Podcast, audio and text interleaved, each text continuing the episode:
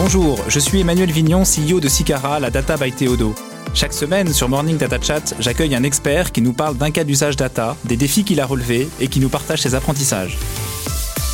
Bonjour à tous, aujourd'hui je reçois Mohamed Bedia. Bonjour Mohamed. Bonjour Emmanuel. Alors Mohamed, tu es Head of Data et Analytics du groupe M7. Alors M7, c'est une entreprise majeure dans le secteur de la, de la télévision payante en Europe et c'est une filiale du groupe Canal+.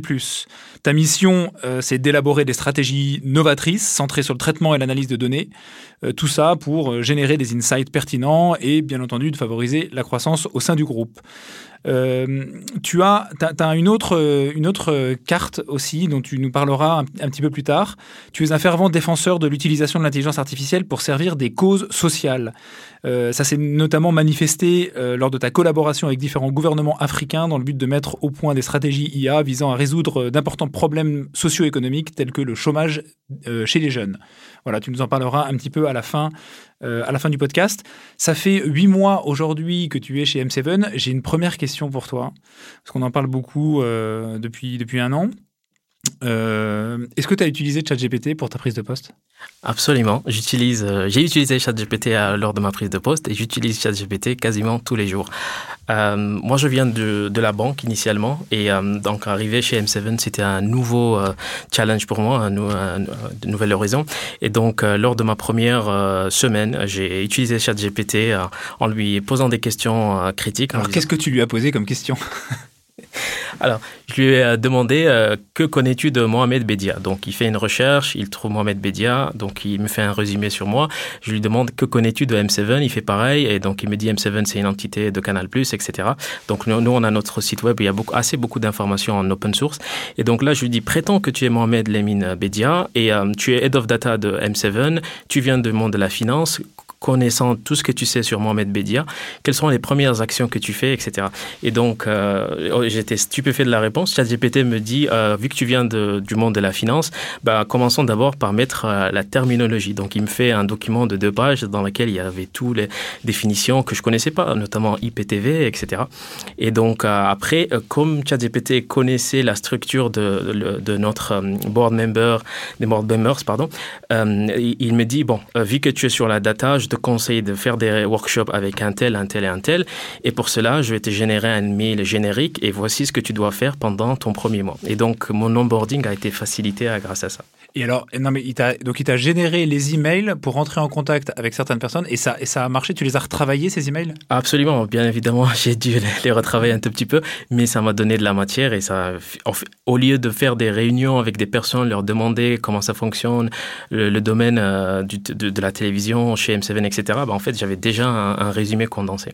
Waouh. C'est génial, c'est un super, euh, super insight. Alors, de quoi est-ce que tu veux nous parler? Euh, tu, tu, me racontais euh, quand on préparait ce podcast qu'il y avait des gros chantiers de transformation chez M7. comment ça s'est fait sur la partie data stratégie? Est-ce que tu peux nous, nous raconter un petit peu tout ça? Oui, bien sûr. Alors, moi, j'ai intégré M7 euh, notamment pour prendre le lead sur la data stratégie et amorcer la transformation data. Euh, donc, euh, quand je suis arrivé chez M7, il y avait un diagnostic qui a été déjà fait qui disait que voilà, M7, la data était très centrée sur l'IT, n'était pas au business et il y avait beaucoup de problèmes de data quality, de gouvernance avec le groupe Canal. Assez classique finalement. Tout à fait. Et donc, mes premiers mois, c'était d'abord de comprendre le business et d'établir une, une, une comment on va mettre cela en place. Et donc, euh, ma roadmap, elle, elle, elle s'orientait sur cinq axes. Le premier, c'est la data stratégie et euh, mettre en phase nos objectifs business avec les data qu'on a et où est-ce qu'on veut être euh, dans cinq ans. Le deuxième point, c'était la gouvernance de données, comment on met la gouvernance de données sur ces données. Troisième point, c'est l'architecture, donc comment on utilise une, data architecture qui est capable de supporter nos ambitions business et qui soit alignée avec la gouvernance qu'on aura mis en place.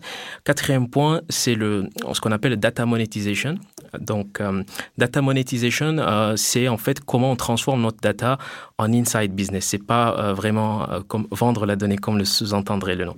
Et le dernier point, c'est la data literacy, des comment on va éduquer les personnes à utiliser la data et comment on va les faire passer pour être plus data-driven.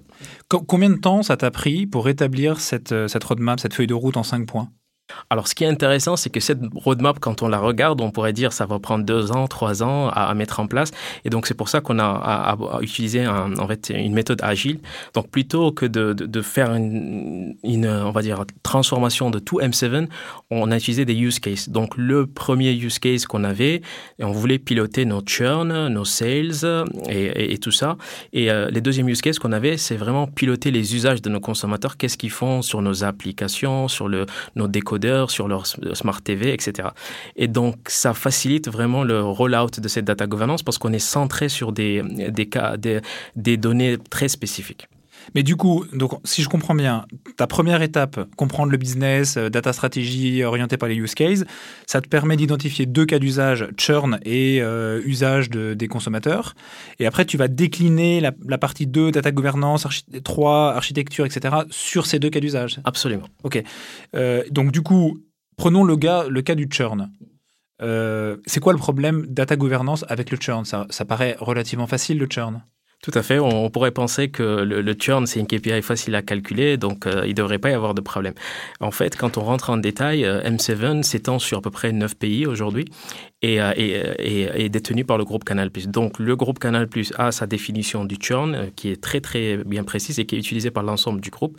La définition du churn au sein de M7, elle diffère d'une région à une autre, d'un pays à un autre. Et donc le premier challenge, c'était d'aligner en fait ces définitions avec la définition de groupe et expliquer aux gens si demain maintenant on appliquait la définition du groupe, quel serait leur impact, quel sera l'impact sur les, KPI qu'ils monitorent? D'accord, donc ça, c'est des problématiques qu'on retrouve euh, assez, assez fréquemment. Est-ce que tu as un, apprentissage, quelque chose de spécifique euh, sur le, le, procédé que, que tu as dû mettre en place ou que tu as mis en place euh, pour arriver à faire converger les différents acteurs autour de la table? Alors, je dirais que la clé, c'est vraiment l'approche humaine, c'est d'aller voir les gens, parler avec eux et aussi à utiliser une méthode de simulation. Parce qu'en fait, quand vous dites à quelqu'un, un country manager qui avait euh, euh, le bonus de ses salariés qui est indexé au churn, vous lui dites ça, ça va changer et tu auras 10% de churn, euh, ça, ça, sonne pas bien. Et donc, en fait, utiliser une approche pédagogique, arriver avec des données, faire des simulations, dire, OK, aujourd'hui, si on applique ça, ça va impacter tel churn et communiquer ça à tous les board members pour dire, OK, bah, cette entité-là, elle va t'impacter pour X raisons. Comme ça, tout le monde est aligné et euh, il n'y aura pas de frustration. Et comment tu animes ça? C'est toi tout seul qui est allé voir tous les country managers de 9 pays? Alors, euh, il y a hum, un travail qui a été fait un tout petit peu avant que j'arrive, dans lequel euh, les country managers ont déjà spécifié les, problématiques qu'ils ont. Donc, cette question de churn était déjà soulevée avant que j'arrive. Donc, ce qui a facilité pour moi les workshops. Donc, effectivement, j'ai fait des workshops avec l'ensemble des country managers. Certains d'entre eux chapeautent trois, pays, donc c'est simple, il n'y en a que quatre. Et donc, euh, et après, j'ai fait des réunions avec leur équipe business pour aller dans, dans l'aspect technique et détail. Ok. Et euh, qu'est-ce que tu avais comme cadre pour euh, adresser tous ces sujets data gouvernance? Alors, euh, on va dire que c'était un peu. je partais d'une feuille blanche, il n'y avait pas vraiment de, de, cadre. Alors, ce qui simplifiait les choses pour moi, c'est que je venais du consulting. J'avais fait un an et demi en consulting Big Four. Et donc, en, me basant sur le, le, framework offert par le, le Damabook, qui est vraiment la référence en termes de data management. C'est vraiment la référence, le Damabook c'est ce qui se dit, ouais. Euh, quand j'étais en, Big Four, euh, on parlait que de Damabook et, euh, et c'est très connu par les spécialistes de la gouvernance et data management. Donc moi j'avais déjà cette culture, j'avais déjà implémenté une data governance pour une banque au, Luxembourg et, et ça m'avait pris six mois pour le faire. Donc j'avais vraiment la facilité et l'habitude de travailler avec ces choses. Donc j'ai utilisé le cadre du, du Damabook pour mettre ça en place chez M7. Et entre une stratégie data governance pour une banque au Luxembourg et une stratégie data governance pour M7, il y a des choses qui changent? Absolument, il y a des choses qui changent, notamment quand on parle de data steward euh, pour euh, corriger euh, les problématiques de données quand on a, avec la data quality, identifié des problèmes. Bah, en fait, il y a certaines entreprises qui optent pour le fait que les data stewards soient chez l'IT, d'autres approches soit que les data stewards soient à l'intérieur des équipes business. Donc, c'est ce genre de choses qui, qui changent. Et alors, toi, t'en penses quoi? Alors, moi, je pense que les data stewards euh, devraient être euh, côté du business parce que euh, c'est des gens qui, historiquement, travaillaient dans le business, qu'on va un peu reformer ou ajouter dans leur scope le stewardship. et donc, comme ils ont cette fibre business déjà, ce sera beaucoup plus simple pour eux de déceler les, les problématiques de quality que quelqu'un qui est dans l'IT, qui voit le problème data quality comme un problème technique et non pas business. Mais comment on les forme, euh, des data stewards? En fait, la question que je me, pose derrière ça, c'est que euh, on voit dans, nos, dans les écoles d'ingénieurs ou même des écoles de management des, cursus de formation en data science ou en data engineering. On voit relativement peu de cursus de formation en data gouvernance ou euh, data steward ou des choses comme ça. est-ce que, est-ce que un data engineer peut être intéressé par le rôle de data steward ou est-ce qu'il faut aller les chercher ailleurs dans d'autres types de formations? Quelle est ta vision là-dessus? Alors un data engineer, je dirais pas parce que son domaine est très technique et les data stewardship, euh, c'est pas très technique, si technique que ça. Euh, je dirais que la gouvernance en France, en tout cas, elle a émergé du fait que quand les entreprises ont atteint une certaine maturité et qu'ils voulaient déployer les, modèles ML et l'IA, on a vu en fait qu'il y avait un problème de données, euh, structure de données. Donc c'est de là où est né le besoin en, gouvernance. Et donc moi, ma vision sur les, data stewards, c'est vraiment des personnes qu'on doit identifier dans le business qui ont la volonté d'apprendre des nouvelles choses, qui ont déjà un penchant pour la data. Je suis sûr que euh, quand on regarde un, service comme la finance, il doit y avoir une personne qui est déjà très bien SQL ou, ou qui est très à l'aise avec Excel. Donc, ce genre de profil-là à qui on propose le, le, stewardship. Et après, ils lisent le Dama Book et tout va bien. Euh, en théorie, ça devrait être ça, mais en fait, il y a, beaucoup d'accompagnement, il y a des formations qui existent aujourd'hui et un accompagnement des équipes IT pour montrer euh, à ces stewards comment euh, corriger de la donnée et comment utiliser des, des outils. Tu passes beaucoup de temps à former ou à acculturer les équipes, toi?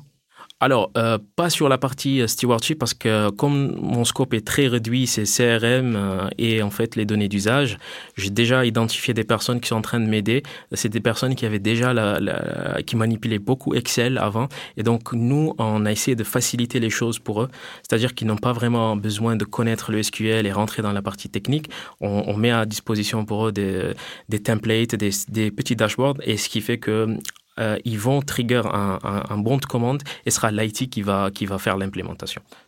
Ok, très clair. Euh, deuxième point de ton, de, ton schéma en cinq étapes, là, c'est l'architecture. Et donc sur l'architecture, ce que, comment ça s'est comment ça s'est passé ton architecture de données? Est-ce que est-ce que dans le cadre de l'implémentation de cette nouvelle architecture, tu as dû revoir ton organisation humaine? Euh, est-ce que tu peux nous raconter un petit peu comment ça s'est passé là? D'accord. Alors moi, j'avais pas vraiment carte blanche là-dessus parce que, euh, comme j'avais dit, il y avait un diagnostic qui a été fait avant que j'arrive et donc il a été décidé que M7 devrait s'orienter vers un data lake parce qu'en fait, il faut comprendre que comme on est sur neuf pays, on a quatre CRM différents qui seront qui parlent différents langages et donc c'est très difficile de les réconcilier et aussi euh, au-dessus de tout ça, on a le groupe Canal+ qui veut qu'on envoie les données pour qu'on puisse nous benchmarker avec les autres entités du groupe Canal+. Ce qu'on faisait manuellement, on envoyait nos données manuellement. Et donc, euh, c'est de là où c'est, est, né ce, besoin. Et moi, j'avais six mois pour, euh, pour, pour faire cette, cette implémentation. Donc, euh, ouais, je ne partais pas d'une feuille blanche là-dessus. Et du coup, tu as, as implémenté un data lake, c'est ça? Tout à fait. On a, créé notre data lake sur euh, Snowflake et, euh, et, AWS. Donc Snowflake, la partie data warehouse et, euh, et AWS, c'est la partie, on va dire, on, centralise nos données sur le data lake en soi. Il est sur AWS. Et sur la partie analytics BI, comment ça se passe? Est-ce que c'est des gens de chez toi qui construisent les dashboards? Est-ce que c'est les métiers qui construisent les dashboards? Quelle organisation tu as réussi à mettre en place à ce niveau-là? Alors, euh, c'était euh, un peu compliqué parce qu'on avait des personnes dans le business qui effectivement créaient des, des, rapports Power BI, des dashboards. On a euh, des personnes de l'IT aussi qui créaient. Donc, généralement, quand quelqu'un de business a, a un besoin et que personne dans son équipe sait faire ce, dashboard, ben, il, y a un bon, il y a un ticket qui est créé à l'IT, à quelqu'un qui est au niveau de l'IT qui est assigné à, à, ce ticket pour créer ce, ce, rapport. Et donc, on peut imaginer qu'il y a une explosion, une explosion de, pardon, de, euh, des, des, rapports Power BI parce que typiquement, vous avez quelqu'un qui est en, Autriche qui va demander une chose et quelqu'un qui est en Allemagne qui va demander une chose. Et donc, ça va être un rapport qui est dupliqué au lieu d'avoir une... Et donc, moi, mon objectif, c'était d'apporter de la cohérence et centraliser. Et du coup, euh, j'ai fini par, euh, on en parlera après, mais j'ai centralisé cette équipe. Ok. Et euh, du coup, le self-BI, c'est une utopie ou pas? Dans un groupe comme M7, voire même dans un grand groupe euh, international ou des choses comme ça? Parce que l'exemple que tu cites sur, euh, enfin, je sais plus les pays que tu as cités, là, l'Autriche, enfin l'Allemagne euh, et l'Autriche, ça se produit partout en fait. Tout à fait. Alors, pour répondre à ta question, le self-service BI, tel qu'on le décrit dans les posts, dans les, je le vois souvent, on parle sur LinkedIn là-dessus, c'est une utopie de la façon dont on parle. Le self-service BI, pour moi, euh, s'il a vocation à centraliser tous les rapports dans un seul endroit, que j'ai besoin d'un rapport sur le churn, par exemple, peu importe mon pays, j'ai un seul rapport Power BI qui est consultable par tout le monde et bien évidemment on applique la gouvernance là-dessus. Par exemple, quelqu'un qui est en Autriche ne peut pas regarder les données de quelqu'un qui est en Allemagne, etc. Et dans ce self-service, on, amène aussi la dimension data mart, c'est-à-dire qu'on donne au, business la possibilité d'utiliser les données eux-mêmes. Parce que moi, j'ai souvent eu cette question, oui, c'est bien avoir un dashboard, de, monitorer le churn, etc. Mais si je veux avoir, euh, faire une action, où est-ce que je peux trouver la liste de tous les clients, les ID clients, comment je peux les contacter, comment je peux faire une action? Et donc, c'est là où rentre en fait la partie data mart qu'on imbrique dans le self-service. Donc, euh, quand un utilisateur euh, lambda va dans le self-service, il y a la partie data mart et il peut voir tous les différents types de data mart qu'il veut. Il clique et donc là, il a les, données en mode raw data et il peut faire son, action. D'accord, mais même si ça crée des doublons, c'est pas grave. Euh, créer des doublons dans quel sens? Si tu crées, euh, parce que tu auras toujours la possibilité euh, enfin, tu auras toujours le risque que quelqu'un euh, récupère un data mart et se crée un dashboard qui existe déjà ailleurs. Alors, tout à fait, c'est pour ça nous, on cadre ça. Euh, les licences, par exemple, pour BI qu'on octroie, on s'assure que c'est des licences qui ont vocation à consulter ce qu'on fait. C'est pour ça qu'on a implémenté des tracking dans, nos dashboards pour voir qui c'est qui les utilise, à quelle fréquence, etc. Et donc, ceux qui n'utilisent pas vraiment nos dashboards, on va aller vers eux pour demander ce qu'il y a des ajustements à faire. Pourquoi Après, c'est il euh, y, aura toujours des personnes qui aiment bien faire leurs choses, les choses à, leur sauce. Moi, je, viens de cette école-là avant, j'aimais bien faire mes choses euh, tout, seul. Donc, en gros, Self BI, euh, c'est pas, c'est pas, enfin, les gens font pas n'importe quoi avec. En fait, tu tu implémentes euh, certains contrôles pour éviter qu'il euh, y ait un mauvais usage de, ce, self-BI. Mais le self-BI en tant que tel, c'est-à-dire donner la possibilité à des, à des gens du métier de construire leur propre rapport, ça, oui, ça, c'est une, une, réalité que, euh, qui a de l'avenir. Oui, oui, tout à fait, absolument. Super. data monétisation, qui est le quatrième point. c'est quoi les défis de la data monétisation? Tout à fait. Alors, euh, nous, euh, quand on a parlé de, quand on a fait un zoom sur la data monétisation, on, voulait voir euh, quatre points. C'est comment on booste l'acquisition de nos clients en utilisant la data, comment on personnalise l'expérience client en utilisant la data, comment on maintient la relation, donc on fait du upselling, le développement de la relation, et quatrième point, qui est comment on lutte contre le churn. Et, pardon, cinquième point, c'est comment on fait tous les premiers points tout en étant compliant vis-à-vis des régulations qui existent sur le marché ou au niveau du groupe. Et donc, de ce fait-là, on a dressé une liste de use cases de, euh, data monetization. Et, euh, et, le premier point qui s'est passé, c'est qu'on a identifié qu'il y avait des data analysts qui étaient un peu euh, dans différents services, euh, dans différents pays, pardon. Et donc, ils faisaient un peu les choses à leur sauce euh, et en fonction de ce que l'on demande. Donc, la première, le premier challenge, c'était de regrouper toutes ces personnes-là sous euh, une, seule personne, donc en l'occurrence moi. Donc là, aujourd'hui, on est passé d'une team décentralisée à une team hybride. Ils restent en local. Leur objectif, c'est de répondre au business local, mais ils le font sous un encadrement.